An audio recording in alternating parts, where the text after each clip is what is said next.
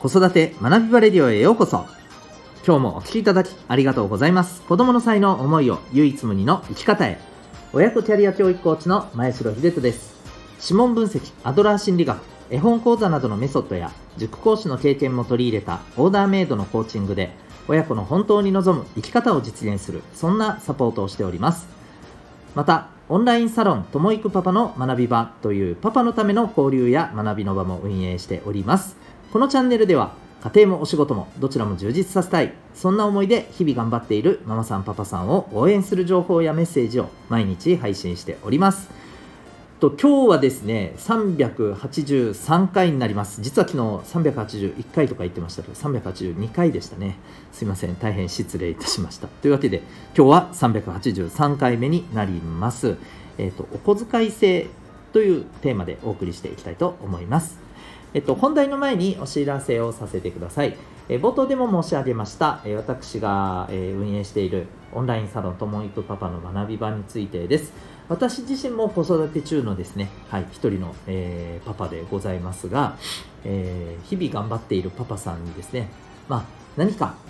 学ぶ機会、えー、パパさんもですね、いろいろ学んで頑張りたいとね、え皆さん思ってらっしゃると思います。えそんな皆さんに、まあ、学ぶ機会を忙しい合間ででもですね、できるような、えそんなことができないかなとか、あるいは、え、ママさん同士がね、いろいろ交流して楽しくね、あのリフレッシュできる場っていうのは結構今ね、え、オンラインでも、まあ、あのオフラインでも、え、増えてきているんですけど、パパさんなかなかないなということで、まあ、そんな場があってもいいんじゃないかなと思ったりですね、まあ、その思いで始めたのがこのオンラインサロンでございます。えー、興味がある方はですね、ウェブサイトへのリンク貼ってますので、ご覧になってみてください。例えば、えー、今お聞きいただいている子育て学びバレディオ、えー、これは公開放送の方になりますけど、サロンメンバーさんしか聞けない、えー、サロン限定放送版というのもですね、実は毎日1本、はい、お送りしていただいて、えー、お送りさせて、えー、いただいております。はい。えー、そんなことをですね、え毎日やっておりますので、興味ある方はですね、えー、ぜひ、えー、詳細を見ていただいてご検討ください。それでは今日のテーマでございます。お小遣い制ということですね。やっていきたいと思います。あの、タイトルそのままなんですけれども、えっ、と、お子さんの、まあ、お小遣いって今どんな形で皆さんされていらっしゃるでしょうか？はい。まあ、基本的にはですね、えっ、と、お子さんが大体まあ小学生になってからですよね。まあ、それ未満でしたらね、まあ、まだお小遣いなんていうね、えー、ところではないかと思います。まあ、わかんないですけどね。うん、それは、あの、それぞれあると思いますが。で、えー、まあ、僕はですね、このお小遣いに関して、そうですね、まあ、おすすめは、やっぱり、月にいくらっていうことをベースにですね、自分で管理を少しずつしてもらうということをですね、っぱり大事にしていくべきじゃないかなと改めて、まあ、何回かねこの放送でおあのお金の使い方を学ぶっていうすごく重要であるみたいなことはお話ししてますけど改めてねそこはあの思います。でえーと、意外とですねこれどうなんでしょうね。今お聞きいただいてる皆さんそれぞれ違うと思うんですけど僕のイメージではですねイメージというか印象ではですね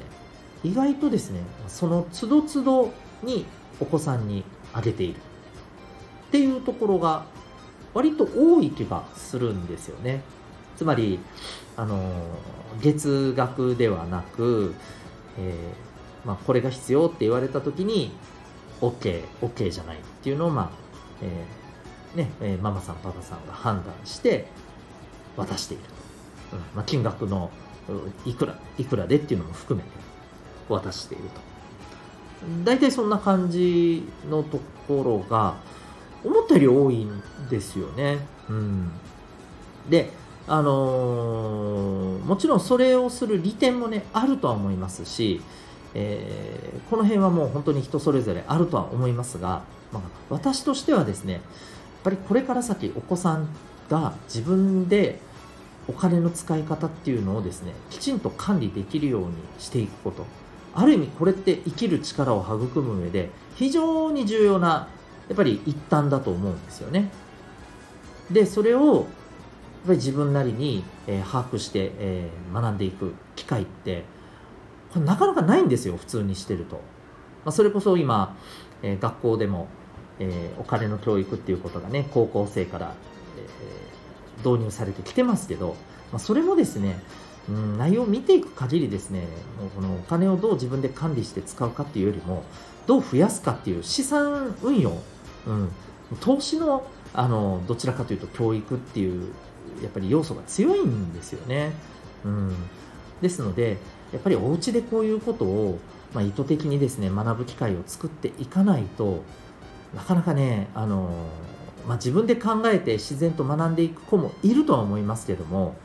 基本的にはやっぱり難しいと思います。うん、ですので、えー、僕は月額にしてですねきちんとルールを決めてで、えー、お子さんが自分でやっぱり決められたお金の中でどんな風に使うのか、うん、で例えば、えー、実際に運用して使っていく中でですよ自分のお金の使い方っていうのを知ったりあとは、えー、この辺をしっかりと、まあ、捉えた上でですねもう少しないと厳しいなと、うん、もう少し要するにお金がないとどうしたってやっぱり自分としては必要な使い方っていうのが難しくなってしまうと。そしたらまたそれをね、えー、きちんと親と確認してじゃあお小遣い少し上げるっていうことをするのかあるいは、えー、月額のお小遣いっていうのをベースにして例えばお家の中で、えー、お手伝いとか、まあ、あの仕事とか、うん。まあ、自分のことを自分でするっていうのはもうそれはね あの当たり前のことなんでそういうことではなくて自分のことをしっかりとやった上で例えばえー、お家の家事のこととかこういったことを率先してやることでプラスいくら。まあ、バイト代ではありませんけれどもね、えー、プラスのお小遣いっていうのが出てくるっていうふうにすると例えば足りない分を自分でじゃあ頑張って、えー、入る方を増やしていこうとかですね、うん、そんなこともやっぱり考えてやるようになるわけじゃないですか。これって結局、え、社会に出た時にやっぱりこうえー、お給料をいただいてそのお給料の中でどうやりくりしていくのか、うん、で、まあ、自分のその上で自分の望む生活っていうのを考えた時にあこの収入では難しいな。だとするならば収入を増やすためにじゃあどういうふうに働き方を考えるのかとか、えー、ここからのキャリアアップをどうするのかとかこういうことを主体的に考えていく癖がまあ自然とねついてくるわけじゃないですか。うん、こういうところをですねやっぱりこう感覚として身につけて習慣として身につけてもらうためにもですね僕はやっぱり月額のお小遣いの形を取るのがですね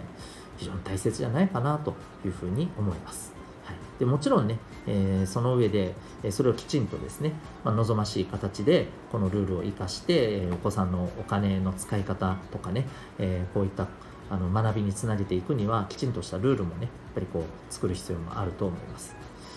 じゃあこの辺りのところもですね、ぜひあの考えていただけたらと思いますが、うんまあこの辺り、えー、でもなかなか難しいという方もいらっしゃるかもしれません。